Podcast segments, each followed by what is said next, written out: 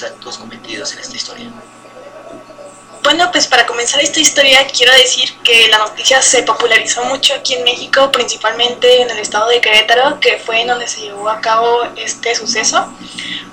La historia es acerca de Claudia Mijangos, más conocida como la Mijangos, quien era una mujer que nació en la ciudad de Mazatlán, Sinaloa, el 25 de mayo de 1953. Estuvo casada con Alfredo Castaños hasta 1989. Con él tuvo tres hijos, los cuales desafortunadamente en 1990 los asesinó, a lo cual ella declaró que fue porque estaba obligada por una identidad diabólica, lo cual al final se terminó negando y pues se supo la verdad y lo veremos a continuación. Pues Mijango se decía que en su juventud eh, era una mujer muy guapa y que también llegó a ganar un concurso de belleza natal y hoy en día ella es recordada su esposo y ella se mudaron a Querétaro abrieron una tienda juntos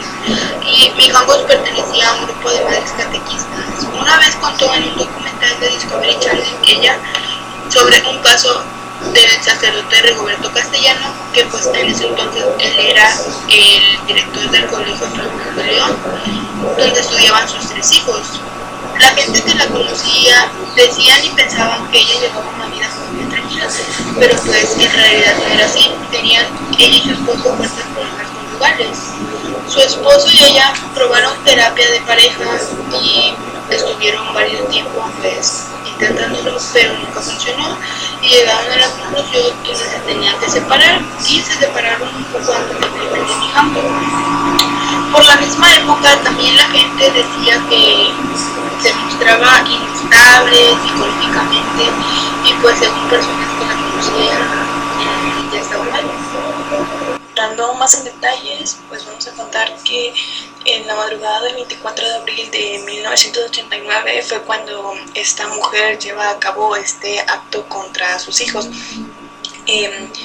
no se sabe bien exactamente qué era lo que ella escuchaba o qué era lo que las voces le dictaban que hiciera, pero pues por lo que se cuenta es que su mejor amiga, que se llamaba Verónica,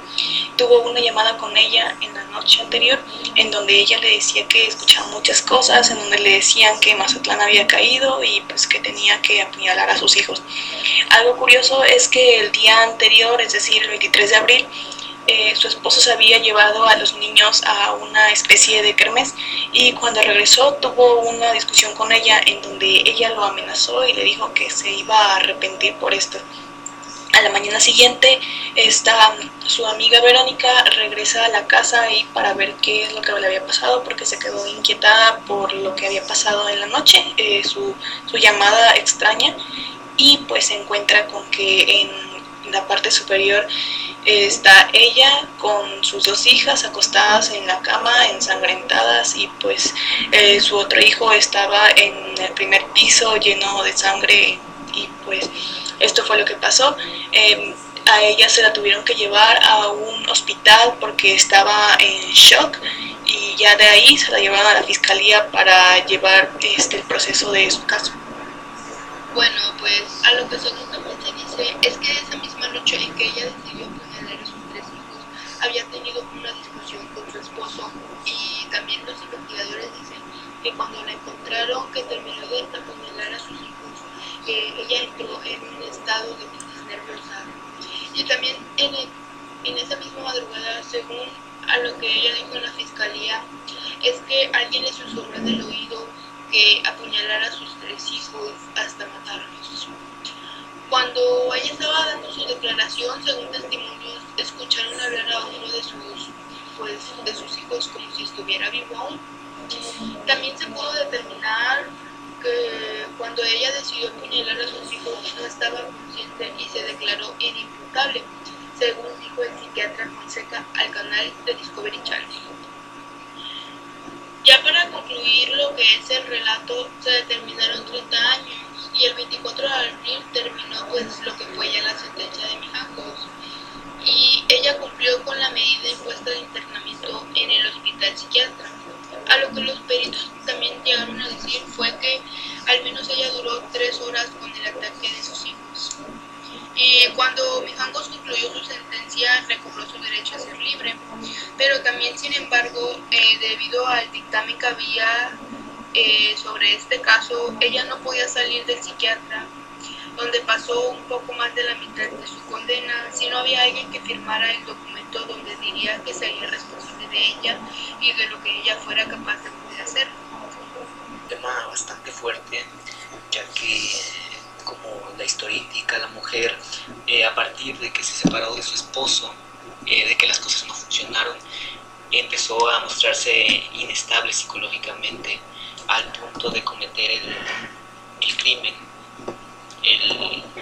el, acto muy, muy feo que, pues nos narra la historia, ¿no? Y pues eh, quisiera que mis compañeras Magali y Alexia den su punto de vista personal acerca de este caso. Me hace muy triste cómo su vida dio un giro muy inesperado porque pues, era una mujer católica muy reconocida por la gente que la rodeaba y que la conocía y sin embargo yo creo que esta enfermedad por más fea que sea pues no va a justificar al 100 lo que le hizo a sus hijos porque pues no me parece justo que ellos hayan tenido que pagar por toda esta enfermedad que la llevó a acabar pues con su vida social de esta manera.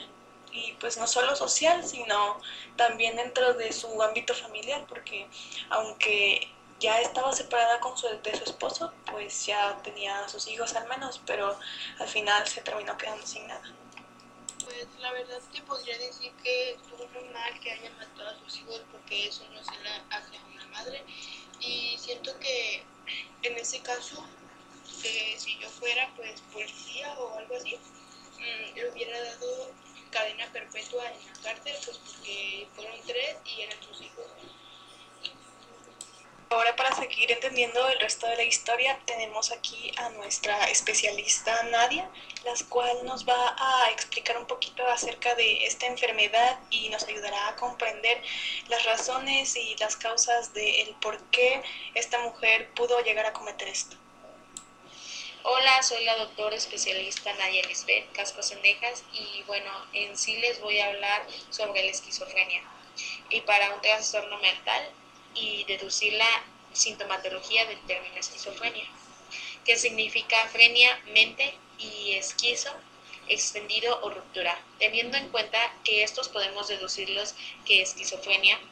son los síntomas como una ruptura de mente y esta ocasión a la que haya como una ruptura entre la realidad y la fantasía y a esto se le llama psicosis, que es como un síndrome que es un conjunto de síntomas y signos que pues, se pueden manifestar en diversas formas, pero el diagnóstico va a ser el mismo de los síntomas. Puede ser delirios, que significa creencias anómalas,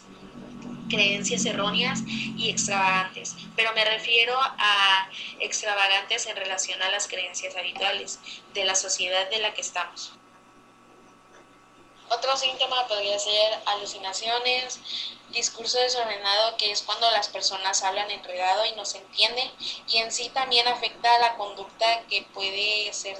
desorganizada, extravagante, y también puede ser conductas catatónicas, mm, que es cuando la postura del movimiento que en sí no se mueve la persona, es una desorganización como de su cuerpo como que no puede moverse o que se le dificulta en sí. En el caso sobre la Mijangos, a ella se le diagnosticó un trastorno psiquiátrico que fue diagnosticada por una enfermedad debido a que esta enfermedad en sí se transfiere por medio del ADN en algunos casos, es muy raro. O también no, no hay como que una una causa exacta no se conoce. En sí los investigadores piensan que es la combinación de la genética, la química del cerebro y el ambiente contribuyen al desarrollo de este trastorno. Pero en el diagnóstico de ella, ella presentaba ya síntomas como las alucinaciones y los delirios, que pues llevó a que tuviera esa, ese caso de asesinar a sus hijos. Ahora quisiera saber la opinión del invitado que es médico psiquiatra especialista en enfermedades mentales y su nombre es José Arturo. De acuerdo a toda la información que he recopilado sobre la criminal Claudia Mijangos, ella contiene uno de los 40 tipos de violencia que existen. Es muy especial ya que cuando ocurren estos episodios el sujeto pierde toda conciencia de sus actos estando despierto. A esto se le llama automatismo. Esto no necesariamente es violento, son pocos los casos en los que se presenta la agresividad. Los rasgos que tiene este trastorno son mitroxia, en la cual el enfermo siente que los objetos se hacen grandes, pequeños, que se acercan o se alejan. También padecen de una crisis repentina sin motivo alguno de alegría, ira, depresión, desesperación y ansiedad. Además, acostumbran tener alucinaciones olfativas o gustativas. A quienes lo sufren se puede llegar a psicotizar, personas que no dicen que es real y que no, lo que provoca que se confunda con epilepsia. En el caso de Claudia Mijango se presentan varios episodios de agresividad en los cuales llega a atacar a su esposo y el antes mencionado automatismo en el que se realizan acciones que el sujeto no presenta recuerdo alguno. Pero aparte del automatismo, se podría decir que vino mezclado con un episodio psicótico. ¿Qué es un episodio psicótico? Dirán. Es cuando ocurre una ruptura de la realidad de forma temporal que la persona enferma, llevándole a hacer actos que vienen a ser cosas livianas hasta cosas graves que podrían ser este caso. Bueno, y ahora quisiera tomar en cuenta la opinión de los invitados que son médicos, eh, psiquiatras, especialistas en enfermedades mentales y saber ellos qué opinan sobre el tema. Bueno, mi de mi labor como especialista es que todo lo que sube tiene que bajar. Ella estaba pasándolo bien con su antigua pareja, pero una vez abandonada, al momento de divorciarse, empezó a decaer su vida,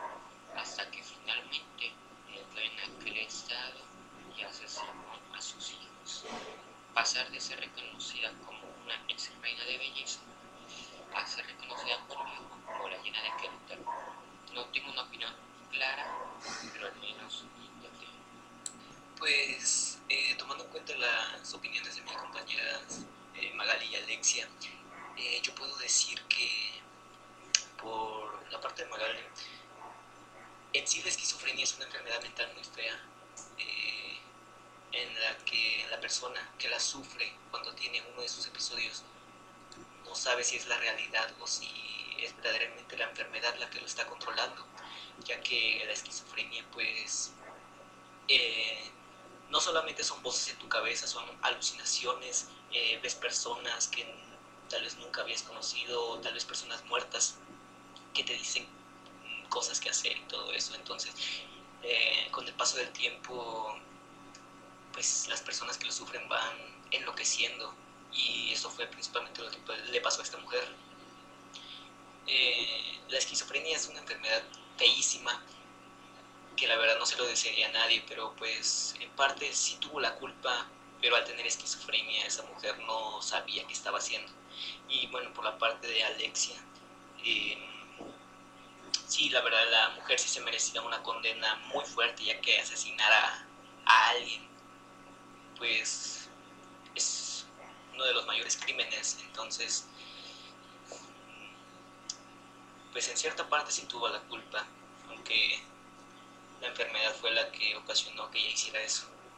Tomando en cuenta las opiniones profesionales sobre esta enfermedad, pues nos hemos dado cuenta que realmente no era totalmente ella la que hizo eso, sino que más que nada fue la enfermedad la culpable y la que estuvo controlándola todo este tiempo desde que empezó con los actos contra su marido y todas las amenazas, lo que le hacía, desde ahí pudimos ver cómo iba empezando poco a poco la enfermedad hasta agravarse.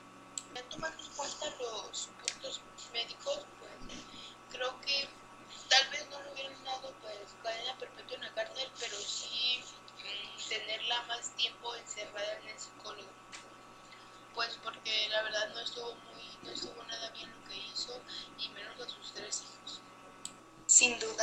es un acto impresionante todo esto, tanto lo de la enfermedad como lo que ella hizo. Muchos dirán que sí fue su culpa y por parte de su responsabilidad, por no haberse tratado a tiempo al sentir que le venían todas esas voces. También otros dirán que pues fue culpa también, por ejemplo, de los que decidieron dejarle la custodia a ella en vez de al padre, aún sabiendo que ella tenía ya estos episodios. Ya ahí cada quien tendrá una opinión personal, tanto profesional como moral en cuanto a este tema. Y pues eso ha sido todo por el día de hoy y nos vemos en el siguiente capítulo con más misterios.